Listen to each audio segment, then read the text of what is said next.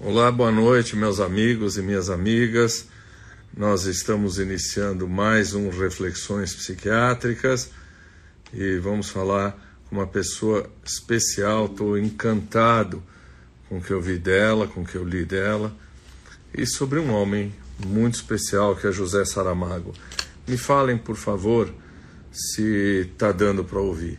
Eu vou colocar aqui uma música em homenagem ao José Saramago né, pelas, pela inclinação política dele e tenho certeza que para Aline essa música também. Então vou homenagear vocês dois hoje.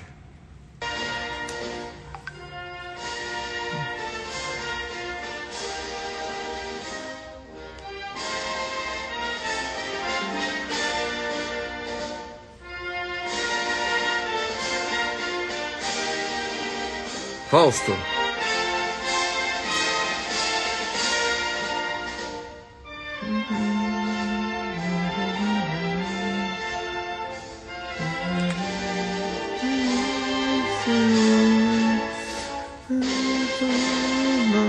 Adriana, conhece, né?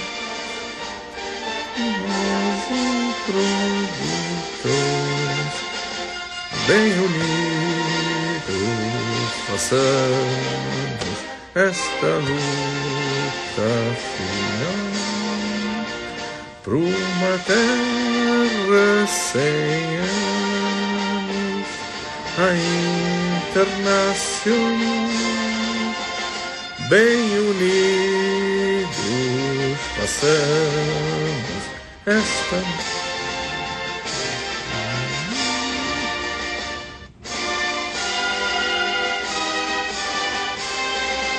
Não posso cantar.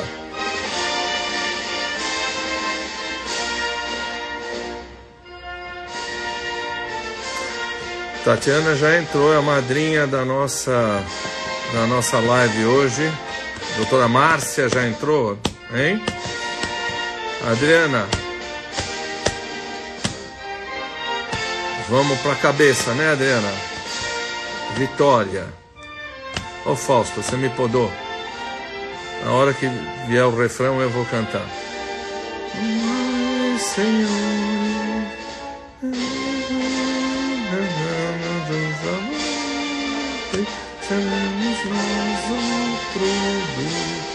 Fausto, vou cantar agora.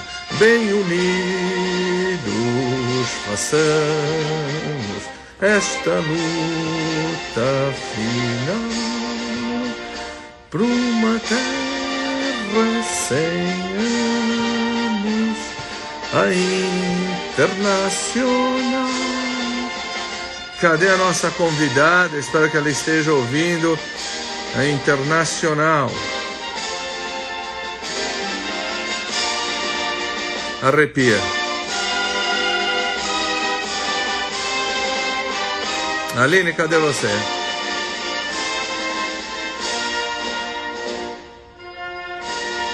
Aline, estou esperando você. Essa Charline não entrou ainda. Vamos reduzir um pouquinho o volume. Nossa convidada, nossa convidada. Ah!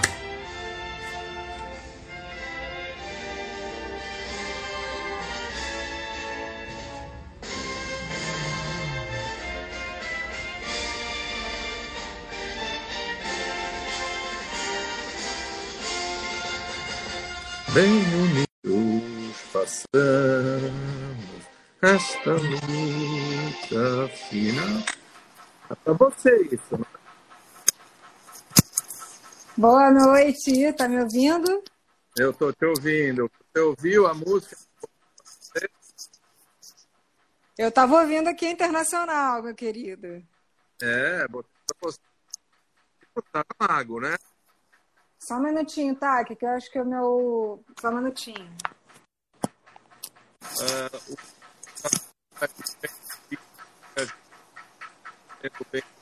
o... não, não sei. Peraí, que eu acho que o meu.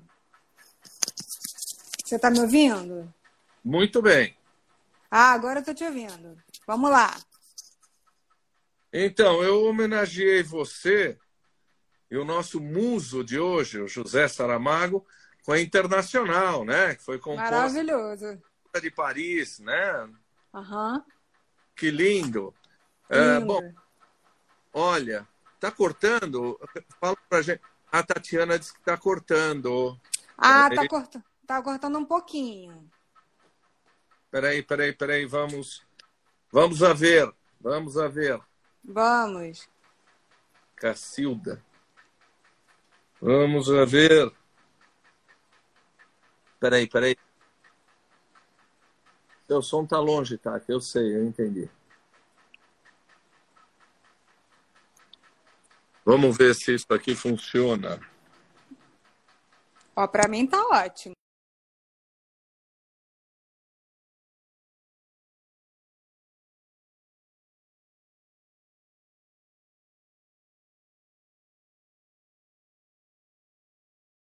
Parece que o TAC. Oi, voltou? Oi, agora eu.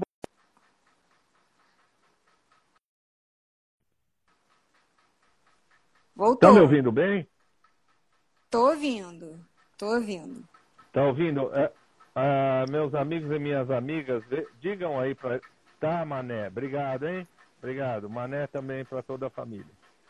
É, Aline, Oi. você é Aline, professora Aline Alves de Carvalho, você é doutora em teoria literária, você é professora, escritora, e desde o primeiro momento que a nossa madrinha, a Tatiana Gandelman, que é a verdadeira Rosa Luxemburgo da minha vida, né, te apresentou, eu, eu achei que era maravilhoso. Eu estou lendo a sua tese, não consegui terminar, mas depois eu vou, eu vou dizer o que achei. Aham. Super obrigado. É- Eu é que um- agradeço. Imagina. A honra é quem toda tá tendo- minha. Nossa. O, o, de quem que o áudio tá ruim? O meu ou da Aline? Oh, meu Deus do céu.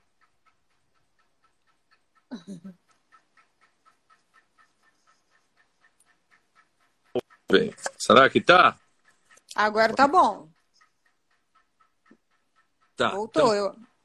Foi. ah, Aline, então, Oi. de novo, vamos fazer a questão protocolar, mas também o meu agradecimento por você estar aqui. Muito obrigado por você ter aceito o convite. Imagina, eu que agradeço essa oportunidade maravilhosa da gente falar sobre um escritor, assim, acho que um dos maiores do século XX, né? Na minha opinião, o maior escritor português da história.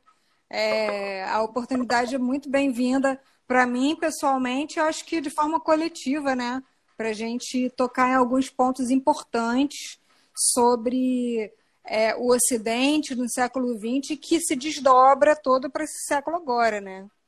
Então, assim, eu que estou muito grata. Aline, quem é você? Isso não tem, não é, não é nenhuma pergunta psicanalítica, não. Eu quero saber como é que você chegou eh, ao Saramago. A gente tem muita coisa aqui para falar, mas como é que você chegou ao Saramago? Como é que você chegou às letras? Você é uma pessoa politicamente muito engajada. Brevemente, um pouquinho, conta a sua história pessoal e por que, que você foi para letras. Eu vi na sua tese também um agradecimento à nossa Rosa Luxemburgo aí, da Tijuca. Né? Então, me fala como é que você foi para letras. É, pra- a- começando pela Tatiana, a Tatiana é assim, a minha musa intelectual, né? Ela para mim é uma referência, ela é maravilhosa, me ajuda muito, me ajudou muito na tese. Ela era aquela pessoa, aquela aluna assim do doutorado que eu olhava ela falando, participando das aulas e falava: "Nossa, um dia eu queria ser amiga dela" e nos tornamos grandes amigas. É, eu, eu cheguei na letras porque é, eu desde muito pequena, assim, né? Eu escrevia e lia muito. É, os meus primeiros, é, assim, o meu primeiro contato com a literatura foi com o Fernando Pessoa, com a Florbela Espanca, com o Drummond e com o próprio Camões, né? Aí depois eu fui tendo contato com outros autores no, no- lá para o ensino médio mais, né? Mas lá para um pouco depois.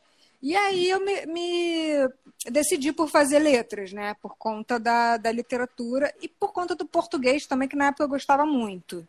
Mas acabou assim que eu, eu acabei seguindo pela literatura, né? Que, com a qual eu me identifico mais, assim.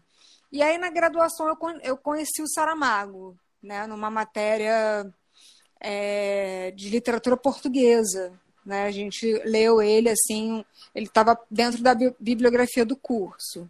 Né? E aí eu fiquei, né, desde então eu pego, leio. É, quando eu conheço um autor eu gosto muito, eu quero conhecer o resto da obra, né? Para fazer aquele estudo comparado, assim, é, e me aprofundar, né? E aí, depois do, do, da graduação, eu fiz, eu fiz o mestrado sobre a Florbela Espanca, que era uma, escritor, uma poetisa assim que vem comigo desde lá dos 13 anos. Então, tem uma, eu tenho uma, uma relação com ela assim muito de, de, de crescimento, né? Cresci com ela, assim. Mas no mestrado eu acabei estudando um livro dela que é pouco ela é mais conhecida pela poesia. Eu estudei as, os contos dela né? Hum. E aí depois, assim, eu, eu me preocupei mais com a teoria literária, né? O meu mestrado foi em literatura portuguesa e aí eu me interessei mais pela, pela teoria literária. Eu queria, assim, mais teoria, né? E aí eu fui para a teoria literária no doutorado. E aí o meu orientador, que é o André Bueno, que é o mesmo orientador da Tati, né? Ele virou para a gente já tinha conversado bastante assim sobre várias coisas, principalmente sobre o Saramago. Ele falou: estudo Saramago. Quando ele falou isso, eu falei assim: eu? Mas quem sou eu na fila do pão para estudar o Saramago, né? Aí ele falou, vai estudar o Saramago. Eu falei, então tá bom, vou estudar o Saramago. Aí eu comecei, aí eu, eu comecei de fato o meu estudo sobre ele de forma mais acadêmica, né, mais formal. Mas eu vinha lendo ele assim desde a da graduação, desde lá do terceiro, quarto período. Né? Então, assim, eu tenho uma. E a minha relação com ele é de formação, né? Ele está na minha formação, ele me influencia, me influenciou de várias maneiras, né? Inclusive quando eu comecei a, a produzir a minha própria obra literária, né? E aí é, eu... Desculpe, desculpe, continue. Ah, e aí depois eu, eu do doutorado eu comecei a dar aula na UFRJ só que aí eu fui para um assunto totalmente diferente. Eu fui para fundamentos da cultura brasileira. Né? E ainda peguei um pouco assim de teoria literária também. E aí eu tive que deixar o Saramago um pouquinho de lado, né? Porque eu fui, fui me aprofundar mais na, na, na questão do Brasil, né? E, e aí acabou que isso agora está convergindo, porque o Saramago me, me, me inspira, né? Me, me, me assim, ele para mim é um modelo, né, de escrita. Então, é, quando, quando eu escrevo meu livro, assim, eu, eu, eu, eu é inevitável, assim, né, ter várias coisas que são influência dele, e ao mesmo tempo a questão do Brasil também, que é uma questão que me preocupa, né? Uma questão que é, eu, sobre a qual eu gosto de pensar e gosto de desenvolver. Então, é isso. Basicamente, a minha relação com o Saramago é essa. E agora eu estou voltando a ele, né? Estou voltando, assim, para né, essa coisa de pesquisa. Você sabe que eu sou fanático pela Flor Bela Espanca. Ela é dona de um dos poemas mais lindos do mundo, que chama Fanatismo. Minha Sim, alma arte anda perdida, meus olhos andam cegos de te ver.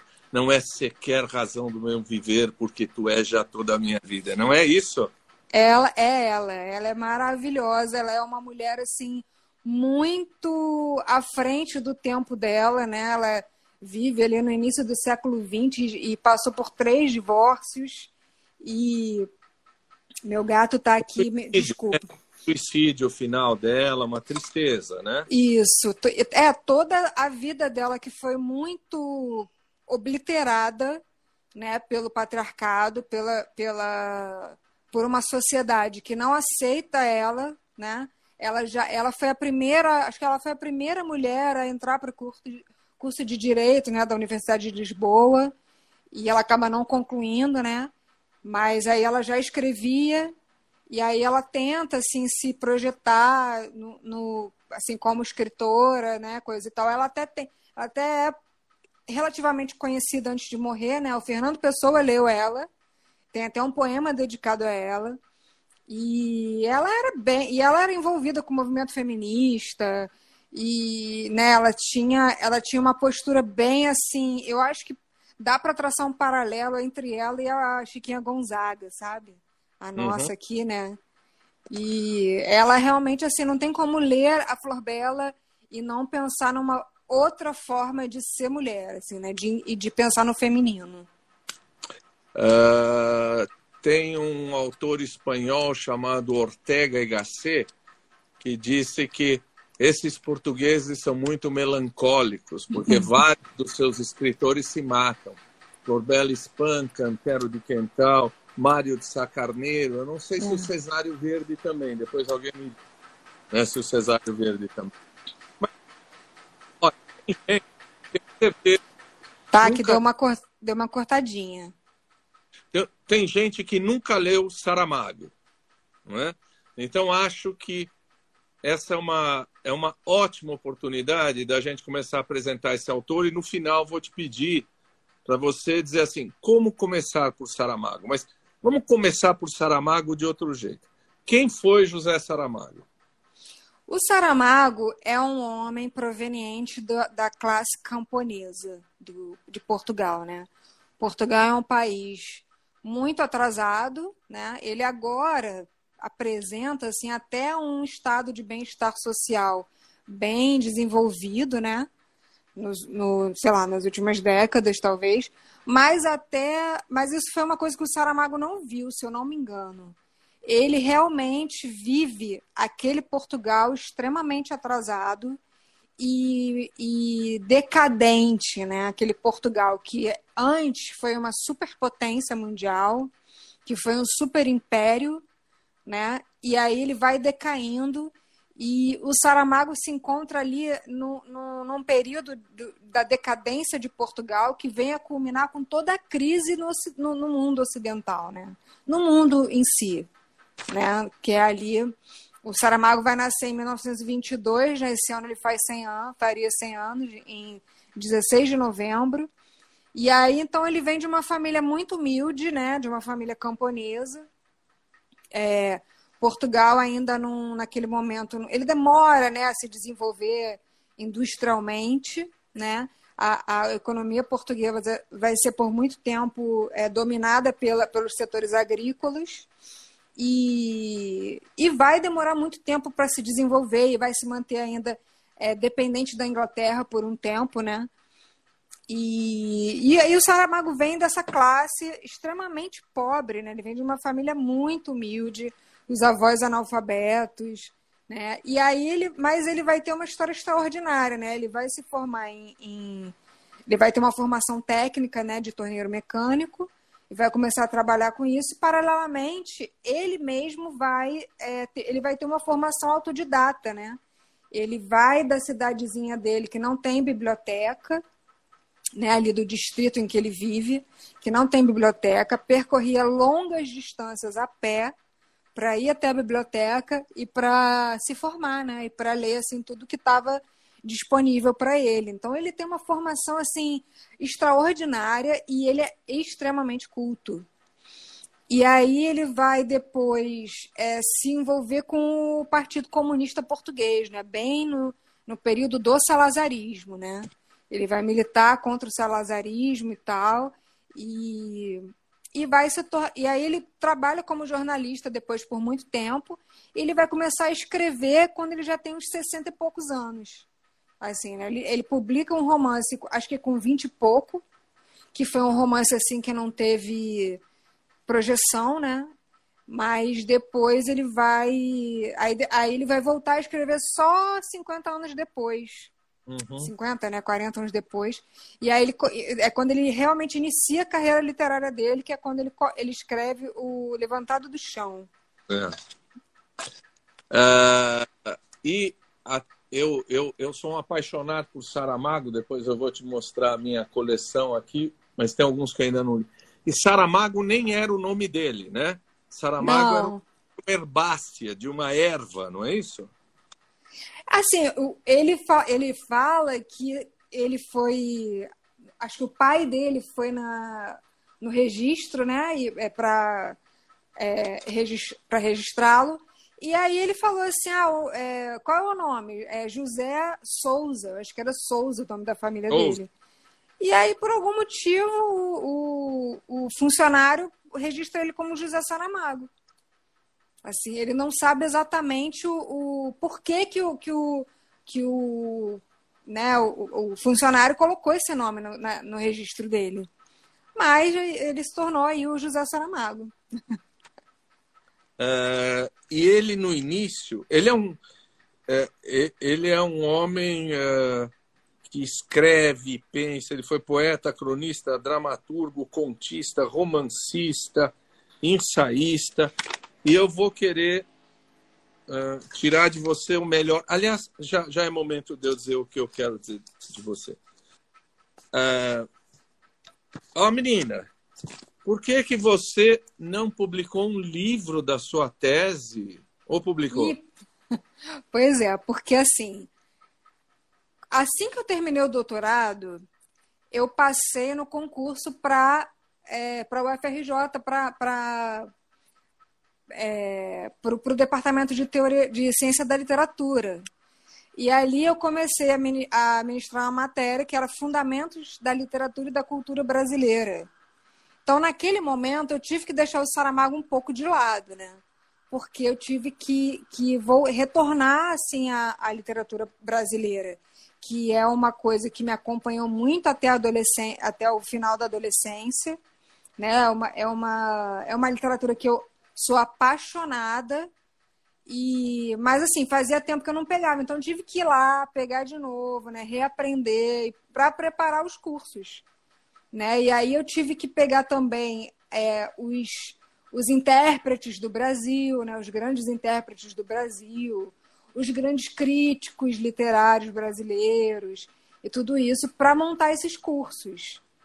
E aí eu só pude voltar no Saramago assim, anos depois da, da tese, né? Porque depois do, do depois eu comecei a, a escrever numa coluna da revista Fórum, e aí eu, eu falava, nessa essa coluna era uma coluna coletiva, né? Ela tinha participação de mim e mais dois meninos. E ali a gente estava falando sobre conjuntura, assim, né? Sobre presente do Brasil. Estava bem na época do golpe, na época do, da transição para o governo golpista. E, e ali, né? Aí que eu me distanciei mais ainda do Saramago. E depois eu, eu é, né, nesse, nessa, nesse momento eu já estava com o meu livro assim parcialmente é, escrito e aí eu fui terminar de escrever em 2017 aí eu publiquei em 2018 mas então, qual livro é um romance é o meu, o meu, meu romance de estreia que se chama aliás eu depois vou, vou sinta-se à vontade mas assim para mim seria uma honra que você lê esse meu livro. Aí eu depois quero conversar com você para te mandar, para te enviar, enviar vale, ele. Não vale prometer de público e depois esquecer, dizer que eu não tenho o seu Jamais. Olha, eu vou lhe ser muito franco. Eu sou orientador de pós-graduação, de pelo menos três pós-graduações, e já li várias teses da área de humanas. Mas, uh, Aline, olha, a sua tese é um pecado que as pessoas não têm acesso. Porque você fala de poesia, você fala da história de Portugal, você fala da história do Brasil, você fala da história da Europa, você faz biografia do Saramago, do, uh, do Fernando Pessoa, você fala de teoria literária. Olha, é, é, é de ler a gente fala isso quando come alguma coisa, né? Comer de joelhos. Mas a sua tese é de ler de joelhos. Eu estou anotando. Oh, querido. Piscando. É tão bonito. Você escreve poesia também? Ah, então. É... Eu escrevo poesia desde, desde a adolescência, né? Mas as minhas poesias não são muito boas. Eu não gosto muito delas. Recentemente que eu fiz até uma, uma conta no Instagram só para publicar as poesias que eu tenho escrito, que eu comecei a escrever, quer dizer, eu voltei a escrever na pandemia, né? Que eu estava muito ali naquele momento de. Ah, todos nós, né? A gente estava muito naquele momento assim de o que será aquele momento conflituoso de angústia, de, de desespero, né? E aí eu fui voltar a escrever poesia, estava escrevendo outras coisas também, né? É, agora eu tô, tô, fazendo uma pesquisa para o meu segundo livro, então assim foi, tu, foi uma mistura de tudo isso, assim. E o, o, a minha tese sobre o Saramago é depois que eu, que eu, que eu defendi, eu voltei nela ali em algum momento, né? Eu vou, estou nela agora e ela precisa assim de uma organização, né? Porque ali eu tô eu, eu tô centrada no ano da morte de Ricardo Reis, né? Que é esse romance dele de 1984. Pouco, vamos falar. Tá. E eu tenho que realmente é, pegar assim e, e, e, organizar essa tese, né? De modo que eu quero, na verdade, é, estender, né? A leitura para além do para além do, do, do, do ano da morte de Ricardo Reis, né? Porque tem muita coisa do Saramago que, que, que assim é, vai complementar essa leitura que eu já estou fazendo dele. Né? Então, assim, eu quero pegar inclusive os poemas também. Você, de certo, já foi à Casa dos Bicos, né? Em não. Não foi? a Não, ainda não. Alguns livros que eu tenho aqui eu comprei lá na Casa dos Bicos. Não tem o autógrafo do Saramago, mas tem o cheiro da casa dele, né? Uhum. Ó, antes da gente entrar nos livros, o Saramago arrumou um monte de brigas, né? Ele era ateu, anticlerical, comunista, uh, brigou com a igreja, brigou até com o cardeal Ratzinger, que eu tenho aqui uma, uma coisa do cardeal falar mal dele. Uh, ele era um polemista, ele era um comunista, ele era ateu e era um crítico da igreja, não era? A gente vai ver dois romances dele sobre isso. Qual é, é, é a personalidade dele? Então, eu costumo dizer que o, que o Saramago é, era, era, é, assim, usando os termos de hoje, né? Ele era um treteiro, né? Ele gostava, ba... ele gostava bastante de uma treta. E aí, assim, eu, o, André, né, que é meu orientador, ele falava assim: não tem como você não fazer um estudo sem que ele seja minimamente autobiográfico, né? E eu me identifico totalmente com isso, com, essa, com essas polêmicas, com essas brigas que o Saramago comprava, e ele comprava mesmo, né? É... E o Saramago era escorpiano, né? Que nem eu. É, isso é e... é bom? Sim. Olha, eu acho ótimo, mas tem gente é. que não, não, não gosta muito, não. que já Como... vê assim com maus olhos o, o, o, o, signo de escorpião, né? Porque é um signo assim. É... como eu posso dizer? É um, é, são pessoas fortes, né? Nosso querido Lula também é escorpiano, Graciliano Ramos é escorpiano, todos bem treteiros, né? Uhum. É, e o Saramago, assim, ele, ele, ele era é, uma, uma personalidade muito comprometida com as causas sociais, né? Até porque ele vem, ele tem uma origem que, que permitiu que ele que ele entendesse, né? Que ele é, quisesse entender qual é a origem da miséria, qual é a origem da desigualdade social, né? E aí ele vai ler Marx, né? Ele tem uma formação marxista, ele tem uma formação filosófica riquíssima, ele tem uma formação literária riquíssima. É, e, e, aí ele vai, e como Portugal, né?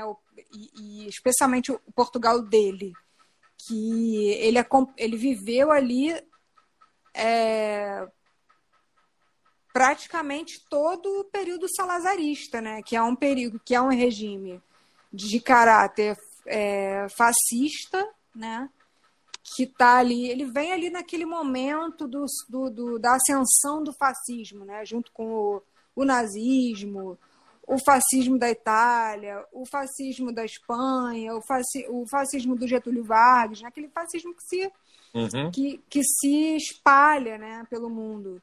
E o fascismo do, de Portugal especificamente, e outros também, ele faz muito uso do discurso, né? ele faz muito uso dos símbolos nacionais, dentre os quais, no caso de Portugal, se insere o cristianismo, né? Uhum. É um uhum. país muito cristão, de tradição muito cristã, de formação muito cristã. Os princípios cristãos estão ali é, é, entranhados na sociedade e o Saramago era completamente desconfortável com isso, né? Especialmente porque ali no, no, no fascismo existe essa construção do discurso, né? Demagógico, do discurso populista, uhum. né? Ele tem até ali no, no aquele, aquela, aquele episódio da, da aparição da, da acho que de alguma dessas virgens, né? Que aparecem, que aparecem para as três, para as três criancinhas. E aí as criancinhas é, levam, né? Ah, a Virgem mandou essas mensagens, né? E, e, isso se torna assim um. Aqui só tem é, só tem uma menina que, que ainda é viva, não sei. Isso, isso, que, exatamente que disseram que é, ela, ela contou para eles grandes desgraças que aconteceriam no mundo. Isso, isso, exatamente. E esse ah. episódio é um episódio que, acontece, que acontece já no salazarismo, né? E tem inclusive um autor que agora me perdoa, mas eu não vou lembrar o nome dele, que ele tá, que ele escreve um livro dizendo que aquilo foi criado, assim que aquilo foi criado pelo pelo regime né, numa, numa tentativa assim de, de cooptar as pessoas, né, de, de é, envolver as pessoas com essa, com essa coisa de que Portugal está destinada, que, que Portugal tem um, um, destino profético, né? Tem aquela coisa do sebastianismo. Isso. E tudo mais. Então, é, isso tudo é artifício do, do regime. Né? Ele tem essa, ele tem esse, essa, essa produção discursiva muito intensa, muito forte, né? De, de propaganda mesmo. É, quem não sabe sebastianismo, o rei Dom Sebastião de Portugal morreu numa luta contra os mouros, numa batalha chamada Alcácer Quibir, até, até onde eu me lembro. E, sebastianismo, né? e sebastianismo significa o desejo do retorno do Messias, do Salvador, né? Sim. E uma outra coisa que a Aline estava apontando é que todos os regimes fascistas se referem a um passado glorioso. Né? Mussolini se referia ao Império Romano, Salazar ao, a, a, a, ao, império, ao Império Português Imperial das descobertas, etc. Olha, você falou que a Virgem de Fátima foi inventada, já já alguém vai excomungar você, viu? Olha, Eu... o cardeal o cardeal Ratzinger, aliás, ele disse assim: os estudiosos, só os estudiosos católicos podem interpretar a Bíblia de maneira independente. Ele não entende o que é o lugar da fala, né? Quer dizer, só suicida pode falar de suicídio, não é isso? Só quem tem tal doença pode falar de tal doença. E eu tenho aqui um livro autografado. Cadê o meu livro que alguém roubou meu livro? Não um grande escritor, poeta português chamado Manuel Alegre, que eu conheci em Coimbra, faz uma grande defesa do, do Saramago. Então, vamos, vamos começar. Esse, muita gente diz o seguinte, para a gente começar com, a, com, o primeiro livro dele, né, que eu acho que parte daí, o primeiro grande livro. O pessoal diz assim, pô, cara, ler Saramago é complicado, não tem pontuação, uh, é difícil. Ele insere os diálogos no meio da frase. É muito aquela coisa da. Do, não sei, você, você é professora, mas lembra muito a coisa do fluxo de consciência da Virginia Woolf, da Clarice Lispector aqui no Brasil. Perfeito. É, é isso mesmo, é, é, uma, é uma linguagem que vem da oralidade. É, então, o, o, Para começar esse assunto, eu vou pegar uma fala dele que está no Caderno de Lanzarote, né? Que era esse.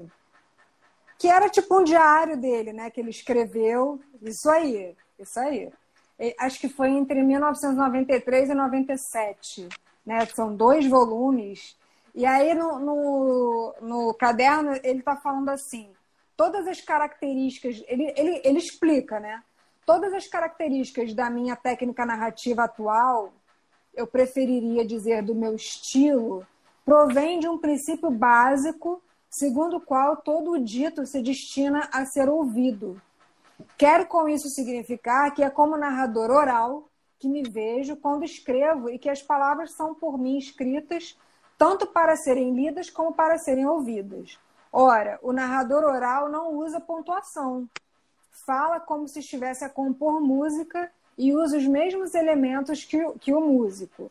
Sons e pausas, altos e baixos, uns breves ou longas outras. Certas tendências que reconheço e confirmo, estruturas barrocas, oratória circular, simetria de elementos, suponho que me vem de uma certa ideia de um discurso oral toma, tomado como música. Pergunto-me mesmo se não haverá mais do que uma simples coincidência entre o caráter inorganizado e fragmentário do discurso falado de hoje e as expressões mínimas de certa música contemporânea. Então, assim, aqui a gente pega um aspecto, tem um aspecto dessa, desse estilo narrativo dele que é né, completamente inovador, assim, né? É, e ele está né, ele tá falando justamente sobre esse ritmo da fala, né? Como se fosse, como se fosse a, a música mesmo. Aqui nesse, nesse aspecto a gente lembra dos narradores tradicionais, né? Que, que precisavam metrificar a, a, as epopeias, né? as, as narrativas, para que elas fossem de fácil, fácil memorização e que, e que eram transmitidas pela, pela oralidade. O Saramago vem de uma, de uma origem, né, de um contexto camponês, né, de um contexto tradicional, de, de, do folclore popular. Né? Então, assim, eu acho que isso está totalmente na origem dele, eu acho que isso é totalmente assim, é, como está na gênese da, da história dele, né, da, do, do sujeito intelectual dele. Fora isso, no século XX, a gente vai ter essas revoluções literárias né, no romance, na prosa, na narrativa, né, que é, vão ser apontadas como necessárias por alguns é, é, pensadores da literatura, como o, o Lukács, o Adorno, o Benjamin, né, eles estão ali falando da crise do romance, que uhum. depois da, da, da Guerra Mundial, né, depois da barbárie, ela vai precisar se reinventar, ela vai precisar adotar uma nova forma de narrar que corresponda a esses novos tempos, né? a esses tempos de, de, de tragédia. E... Esse... Desculpe, desculpe, te interrompi. Pode seguir. E aí a gente vai ver o James Joyce, a Virginia Woolf, a Clarice Lispector aqui no Brasil, né, que tem essa narrativa que segue um fluxo de consciência eu vejo esse fluxo de consciência sim no Saramago. Por quê? Porque o narrador do Saramago, ele não é mais aquele narrador na terceira pessoa, tradicional, hum. né? Aquele. É... Principalmente aquele narrador naturalista ali do, do final do século XIX, é, né? É... Que, que tem essa, essa, esse princípio mais cientificista, né, que, que observa a, a, o mundo real como se fosse um objeto de estudo. O Saramago vai, vai, o Saramago e muitos outros autores do século XX vão se preocupar com essa forma tradicional de narrativa, né, em que o narrador está afastado do que ele, do que ele conta. Né? Uhum. O narrador do Saramago ele está na terceira pessoa, mas ele também está na primeira. Você vê que tem essa oscilação assim ao longo da narrativa, né? Às vezes ele fala na terceira pessoa, às vezes ele fala eu. Tem um, uma, um trecho do Ano da Morte, por exemplo, né, em que ele está falando sobre o Ricardo Reis. Hum. E aí, né, tem um, um, evento específico e ele fala assim: ah, aconteceu isso, isso, isso. Bem que eu, viu, viu, Ricardo Reis, bem que eu te avisei. Isso o narrador falando, né? Então, uhum. assim, ele não está preocupado em se distanciar da realidade, muito pelo contrário ele tá ali, ele, ele é um narrador que não é um personagem, mas ele está diretamente, profundamente envolvido com o que ele está narrando, com o que ele está tratando.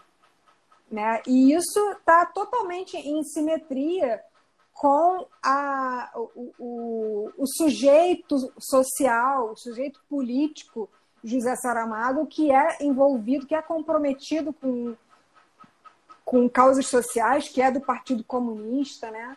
Então, assim, como que ele vai escrever de forma distanciada? Não, não, não teria como, né? Bom, você sabe que eu sou médico psiquiatra, isso eu sou obrigado a estudar, mas eu sou metido pra caramba. Então, uh, eu vou assistir a aula da Leila Perrone Moisés, aí vejo a entrevista do Saramago. E esse é um primeiro romance que eu não li, mas que muita gente recomenda, O Levantado do Chão. E eu entendi que esse Levantado do Chão é tirar do esquecimento os mortos anônimos, né? Eu vi uma entrevista do Saramago que disse o seguinte: se eu tivesse ouvido os. Se eu não tivesse ouvido os camponeses do Alentejo, tivesse ouvido os lisboetas, o livro seria totalmente diferente, porque a oralidade tem a ver com esse pessoal. Né?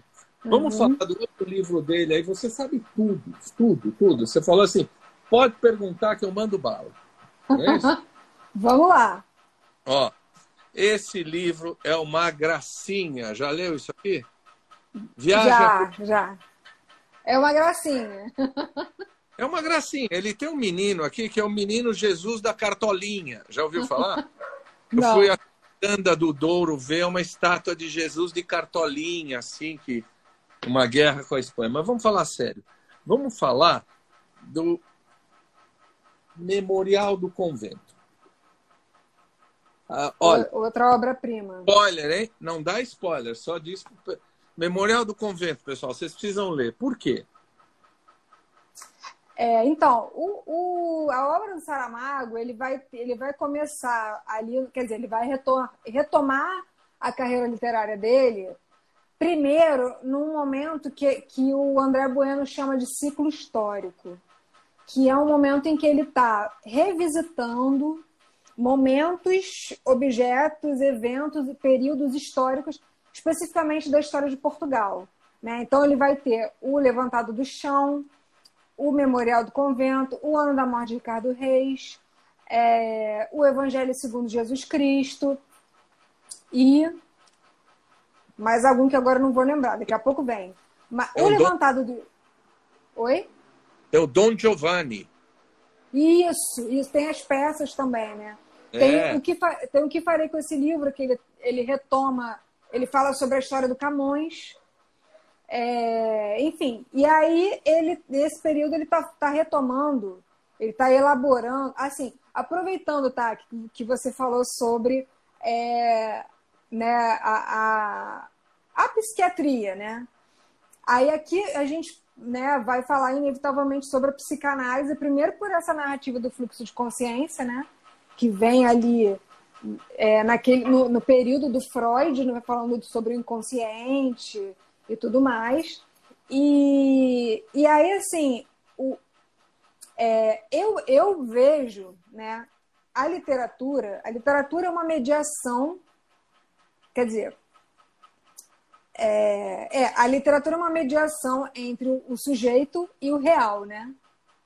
E a literatura acaba sendo um produto de uma elaboração do sujeito a respeito do que ele vivencia, do que ele é, é, é, experimenta na história, né? como sujeito histórico, como sujeito político. Então, ele é, é como se ele estivesse fazendo uma terapia, como se ele estivesse fazendo uma psicanálise. Né? Ele está pensando nos eventos históricos e está fazendo uma elaboração da mesma forma que a gente, em análise, pensa nos eventos, dos nossos eventos biográficos, né? E está ali para fazer essa elaboração, para tirar esses elementos do inconsciente e elaborá-los, né? O José Saramago, quer dizer, o, o artista, acho que o, arti, o bom artista, ele faz isso, ele vai apresentar uma, uma obra que é uma elaboração psicanalítica, né? A psicanálise é uma forma crítica de, de pensar sobre o mundo. Ela começa como uma forma de tratamento, né? Não sei, você sabe melhor do que eu sobre isso, mas assim, isso é uma coisa que eu interpreto, né?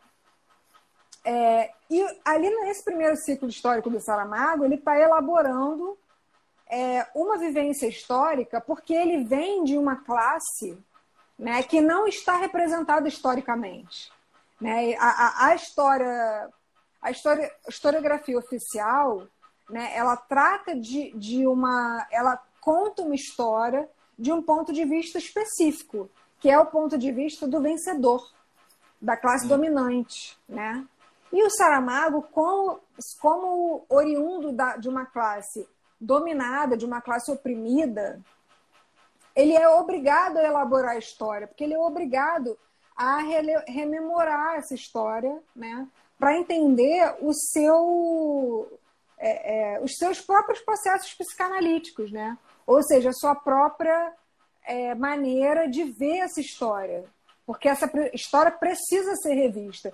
Ele vai falar isso, né, que ele, a, a, o compromisso dele com a história não é um compromisso meramente arqueológico, né? O compromisso dele é de trazer de volta os homens mortos da história, né? Aqueles que foram mortos, aqueles que foram e que foram apagados da história, né? Quando a, a isso o Walter Benjamin vai falar muito bem, né, nas teses sobre o conceito de história, de que a história que a gente, tal qual a gente conhece, ela é uma versão do vencedor, do dominador, né, do daquele que, que, que vence, né, os processos históricos. Então ele vai contar assim: o Brasil foi descoberto por Pedro Álvares Cabral, por exemplo, né? E aí a gente faz uma revisão dessa, dessa história contada e descobre que não, não é verdade que o Brasil foi descoberto por Pedro Álvares Cabral. O Brasil foi invadido, foi colonizado, foi saqueado, né? Assim, e, e é até hoje é, é, dominado né, por uma elite colonial, uma elite que não se sente brasileira, né, que pensa que não é brasileira. Por favor. É, eu concordo com tudo que você disse. Discordo de algumas coisas. Eu não vejo é, a obra de arte como uma mera catarse ou como uma, uma psicanálise. Ah, autor, às vezes o autor não está lá. Mas vamos voltar. Tem gente querendo saber do Memorial do Convento. O que é o Memorial do Convento, menina? O Memorial do Convento faz parte desse ciclo histórico, né? É um livro extraordinário. Ele, ele, ali o Saramago já começa a demonstrar essa, essa, assim, já começa a demonstrar essa crítica que ele tem à, à civilização cristã e ali ele volta no reinado, se eu não me engano, do, do Dom Manuel, né? Dom João V. Dom João V, que foi quem mandou construir o convento de Mafra. É. O convento de Mafra, ele é exatamente a imagem de uma história que é, é, que como Benjamin fala, todo documento de história, todo documento histórico é ao mesmo tempo documento de, de cultura e documento de barbárie. O memorial, o convento, né, ele foi construído porque o Dom João fez essa promessa de que se ele tivesse um filho, né, se a mulher dele, se a rainha é ficasse grávida, ele ia construir um grande convento, né, ali um, uma coisa suntuosa, e foi de fato uma obra suntuosíssima. Ele manda chamar o arquiteto de não sei onde, que é alemão, holandês, é não sei da, é Itália. da Itália. Então, manda é. chamar um arquiteto italiano e gasta uma fortuna, né, a fortuna que estava sendo é, é, proveniente da, das colônias, né, especificamente do Brasil. Do Brasil. E aí o Saramago faz uma, uma essa narrativa do Memorial do, Comento, do Convento é uma narrativa dialética, né? Primeiro por, por quê? Porque ele ela, essa narrativa né, dela participam tanto personagens da, do, da classe dominante, né, que são os reis, que é o rei, a rainha e tudo mais, e personagens da, da personagens anônimos, né, personagens das classes mais baixas, que são a Blimunda, né, o, o, o padre Bartolomeu, que é uma figura histórica, né, ele existiu. Sim. O Baltazar o Baltazar, que é o companheiro da Blemunda, né? E ele ele coloca, ele, o Saramago aí ele faz, ele, ele, ele faz justamente esse movimento de revisar a história de forma dialética. Então ali ele apresenta a classe dominante que é, é tradicionalmente é, é, representada de forma triunfante né, nos, nos relatos históricos. E ali no, no, o Memorial do Convento abre é, com uma cena do, do rei e da rainha indo dormir, né? E a, o narrador descrevendo a cama cheia de, de carrapatos, né? De percevejos. Então, assim, é, você vê uma, uma, uma descrição da família real, né? Que é aquela coisa suntuosa, que é aquela coisa é, né, de, de pessoas ali especiais escolhidas por Deus para serem os, os mandantes do, da nação, dormindo numa cama cheia de, de carrapatos, né? E do outro lado, ele vai, vai falar, vai colocar os personagens da classe dominada, né, que vem sendo é, apagados da história, né, que são anônimos, e ele, para esses personagens, ele faz uma história apoteótica, né? Uma história belíssima, assim. A Blimunda, por exemplo, tem esse caráter pagão, né? Assim, ela, ali a gente está no, no, período do Santo Ofício, né? Tem essa perseguição intensa a judeus e a pessoas que são acusadas de bruxaria, de heresia e tudo mais. E a Blimunda é uma bruxona, né? Assim, ela vê a, a nuvem das pessoas, ela vê, né? ele, ele descreve como ela vê uma nuvem dentro das pessoas.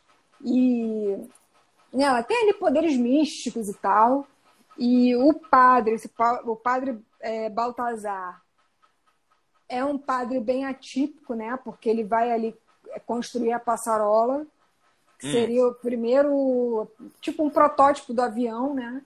Isso. E aí, em determinado momento, ele, ele começa a ser perseguido também, né? Existe uma, é. uma desconfiança em relação a ele de que ele estaria fazendo alguma coisa é, herética. É, é, o padre Bartolomeu de Guzmão, que depois Isso. vai para Bartolomeu, né? Isso. Esse mesmo. E, e, isso aconteceu, né? Existiu esse padre que fez esse projeto de, de uma passarola. E essa passarola no, no, no livro, é, ela é movida pelas nuvens que a Blimunda recolhe das pessoas. Ela pega as nuvens e guarda dentro de um vidro. E aí a passarola só decola como se fosse a gasolina da passarola, né? Então tem todo um elemento mágico aí, um elemento fantástico, né? Que é interdito numa sociedade é, absolutamente cristã, né? É... Então, assim, o, o, você vê caminhos diferentes, né? Você vê uma... E aí o, o a, a, narrativa do Memorial do Convento, na verdade, são três narrativas. A narrativa da, da família real, a narrativa de, dessa tríade, né, que é o, que é, que é o, o padre, o, o, que é o Bartolomeu, Baltazar e a Blimunda, é, e tem a narrativa da pedra. A pedra, que é uma pedra gigantesca de, de mármore, que é levada de, de uma cidade até Mafra para que com ela seja construída uma varanda do convento. Uma varanda. Então aí a gente percebe é, essa, essa, esse absurdo né, da exploração da mão de obra humana. Né? Porque a, essa, só essa viagem da pedra, né, que foi carregada, carregada mesmo nas costas por, sei lá, centenas de trabalhadores que vão morrendo no meio do caminho, que ficam, que, que são amputados no meio do caminho porque a pedra cai em cima da perna de alguém, né? Uma trajetória é, é, mar, mar, é, é martirizante, né? sacrificante para esses trabalhadores que são tratados como burros de carga, né? Até pior, e eles são pessoas que são recrutadas. Né? O, o, o Estado vai lá de casa em casa dos camponeses, pega os homens, assim, uma idade já é, em que eles já estão preparados para o trabalho braçal, né? E sai, ó, você vem, vem você, vem você, vem você, e sai pegando os homens para realizar essa viagem, essa travessia da pedra. Né? Então, ali o Saramago está falando assim, ó, o convento de Mafra, por exemplo, olha como ele é lindo, como ele é bonito, como ele é suntuoso, mas olha a que custo ele foi feito, a que custo ele existe. Né? E aí eu lembro muito do Benjamin. O documento de cultura é ao mesmo tempo documento de barbárie. Uh, no Brasil, o exemplo mais próximo é a construção de Brasília. Isso. Né? Isso. Agora, Justamente. Tão ansioso, porque tem tanta coisa aqui, então agora eu já estou relaxadinho, relaxadinho. Então vou dizer é o seguinte: vamos combinar de público, a gente faz o José Saramago 2, O Retorno, porque tem muita coisa aqui. Tem, tem, tem sim. Tem. Eu tem. li o, seu, o senhor José, autor, ator e autor, que fala de todos os nomes. E, e, e olha, eu fiquei encantadíssimo porque no, no Todos os Nomes eu lembrei do personagem do Melville, o Bartleby, o escrevinhador. E é o que você fala aqui nesse artigo, não fala do Melville? Hã? Eu não me lembro de, de Melville. Desculpa. É. Ó, aqui, essa, esse calhamaço aqui, vamos só dar um aperitivo para as pessoas. O que é o ano da morte E aí você deve explicar para as pessoas ah, ah, qual é a diferença entre heterônimo e pseudônimo. E Ricardo Reis foi heterônimo de Alguém... Desculpa, tá? Deu uma Alguém tá cortadinha. Tá... Deu uma é... cortadinha. Tá. Então, você explica o, o, ano da morte de Ricardo Reis. Então, você vai explicar para a gente, muita gente não sabe, qual é a diferença entre heterônimo e pseudônimo. E Ricardo Reis é um heterônimo né, do Fernando Pessoa. É sobre isso o livro, né? A gente podia dar um briefzinho. Isso. Então, o Fernando Pessoa, né, como todo mundo sabe, é o criador da heteronímia, que é uma forma de, é, de construção poética, né, em que ele fala, em que ele constrói, em que ele cria né, vários heterônimos. O pseudônimo é assim, por exemplo, eu, Aline, eu sou Aline Alves de Carvalho e vou escrever uma, sei lá, um texto para o jornal é, sob um pseudônimo. Então eu vou criar um nome, né? Por exemplo, vou publicar sob o nome de, sob o pseudônimo de Rosa Luxemburgo, por exemplo, né? Já o, heterô, o heterônimo, ele não é um pseudônimo, porque o, o Fernando Pessoa, ele próprio, tem a obra dele assinada como Fernando Pessoa. E tem o, as outras obras, ele cria, né, como se fossem personagens né? Cada um com um nome, cada um com uma história, com uma biografia. Para você ter noção, tá? Que o Fernando Pessoa fez até um mapa astral de cada heterônimo. É. né? Então, assim, ele cria histórias e tal. Cada um é de um jeito, né? Tem o Alberto Caeiro, que é o mestre de todos, que é um, um, um pastor que vive no alto de uma colina, é, e tem o Ricardo Reis, que é um estoico, né, que é um, um semi-helenista, né, que recorre a esse. Né, ele escreve em odes, e ele é influenciado pelo helenismo, pelo estoicismo, né, por uma. Porque a, a premissa dele é de que. É, né, ele tem aquele poema que começa com o verso: Sábio é o que se contenta com o espetáculo do mundo. Hum. Né? Então, ele quer dizer que a sabedoria consiste em você observar o espetáculo do mundo sem se envolver com ele, né? a uma distância, né? de um ponto de vista do, do, do, do observador, do, do, público, né? do público que vê que está, por exemplo, numa peça de teatro, a peça está ali acontecendo e o público está aqui é, assistindo sem estar envolvido com, com a história da peça. O Ricardo Reis tem essa premissa, tem essa filosofia com, é, é, com a qual o Saramago discorda completamente. Mas deixa eu só organizar para quem não conhece. Uh, o Ricardo Reis é um heterônimo das dezenas de heterônimos do Fernando Pessoa. Né? Tem o Bernardo de Campos, tem uh, Bernardo Soares, Salvador de Campos um dos heterônimos, o Fernando Pessoa, diz assim: ó, esse sujeito era monarquista, foi embora para o Brasil. Isso. Isso. E o Saramago pega um gancho assim, né? Fernando Pessoa morreu e o Ricardo Reis volta para Portugal. Aí é assim que começa o livro, não é? É assim. O, a biografia que o Fernando Pessoa. Ele fez uma biografia para cada heterônimo e concluiu todas. Ah, esse aqui morreu não sei que ano, não, não. A do Ricardo Reis já foi assim.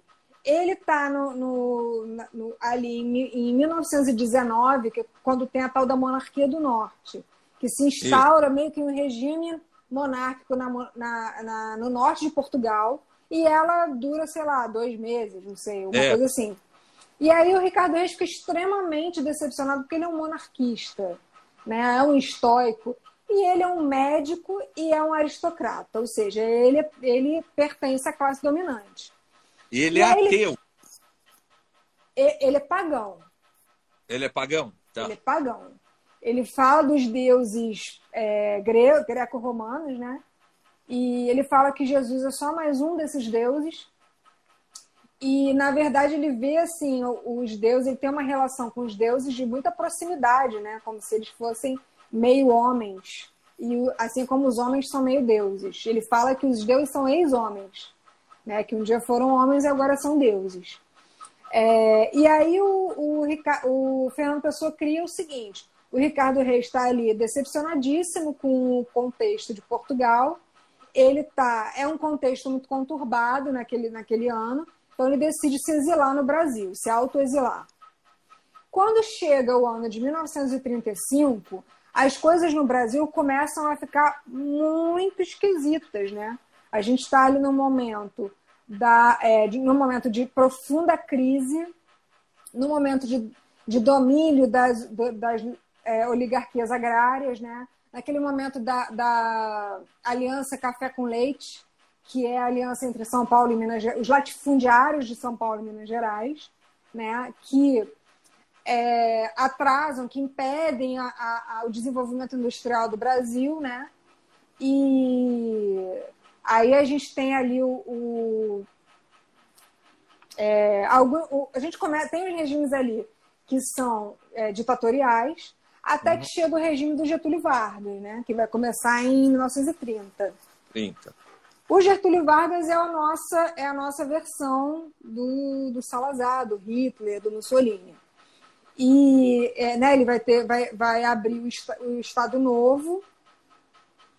É, ali naquele período entre 30 e 35, né, a gente vai ver o surgimento do movimento tenentista, né? Aqui os movimentos operários estão crescendo, estão se organizando, estão bem fortes, estão é, é, entrando em conflito com o regime, né?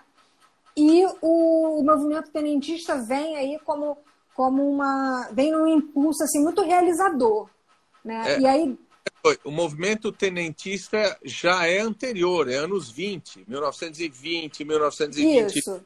É. É, é, ele surge. Ele, a, primeira, a primeira tentativa de tomada do poder em 22, depois o, o, movimento tenentista, per, aí ele se torna a coluna Prestes em 24, e ele percorre, ele sai do sul, né, acho que do Paraná, e percorre o país praticamente inteiro, tentando mobilizar as populações locais a aderirem ao movimento para, para que juntos eles tomem o poder, derrubem o regime vigente. Né? E aí é, é, é o movimento da coluna Prestes, é quando a coluna Prestes surge, né, que, é, que, que é formada por esses é, militares de baixa patente da classe média.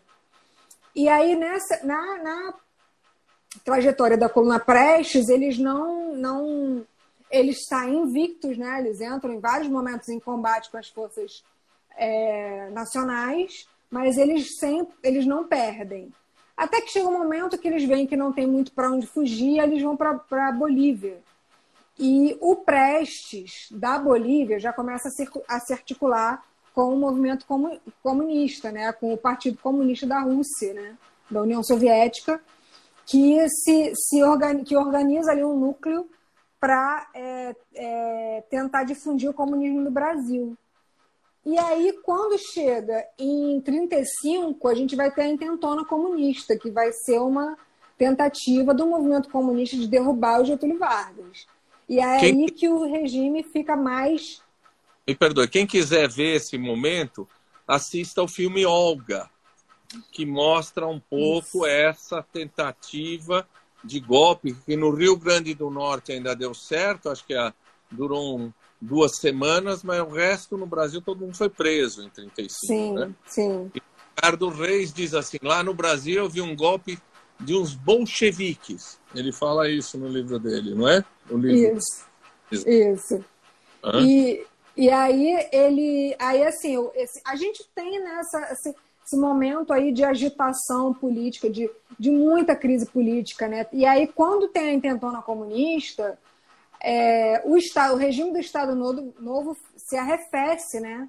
Ele fica ainda a repressão se, se intensifica, a censura se intensifica. É, a gente vai ter as prisões, o Marighella vai ser preso né, nesse período.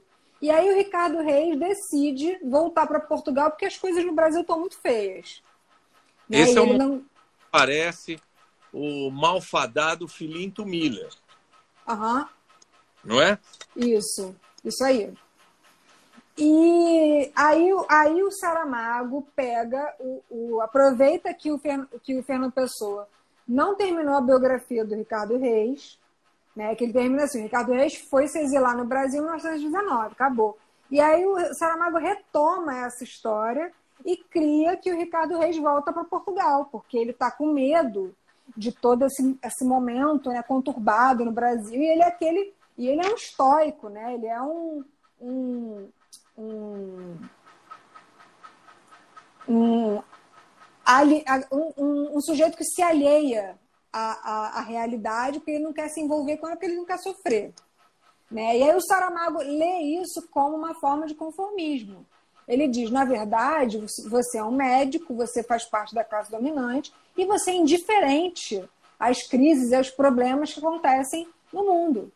Né? Você prefere continuar no seu lugar de conformista, sem pensar numa forma de transformação social e se manter nessa sua pose aí de estoico, de, de e, e, e, e, como alguém que quer manter os seus privilégios. Né? Ele vai se envolver com transformações para quê? E aí o Saramago coloca ele de volta em Portugal. E aí tem aquela imagem maravilhosa que ele chegando de navio, uhum. né? Que é como o, a, uma travessia que se faz pelo até o Hades, né? Se vai pelo o, o, pelo rio. No caso, o rio citado é o Rio Lete, que é o rio do esquecimento, né? E aí ele chega em Portugal e tem essa imagem, né? Como se ele tivesse entrado no barco para ir para o inferno, né? Que é o mundo dos mortos. O Hades. É, o Hades. E ele decide voltar também porque o Fernando Pessoa morre no final de 1930, acho que dezembro de 1935. E aí o Saramago coloca ele de volta num Portugal salazarista, numa Europa que está no entre guerras, né, que é um período que o Robesbaum chama de é, ele, ele fala né, que esse período entre a Primeira Guerra Mundial e a Segunda Guerra Mundial, na verdade, é uma guerra de 31 anos. Né, que é como se fosse uma, uma, uma coisa só, um conflito só.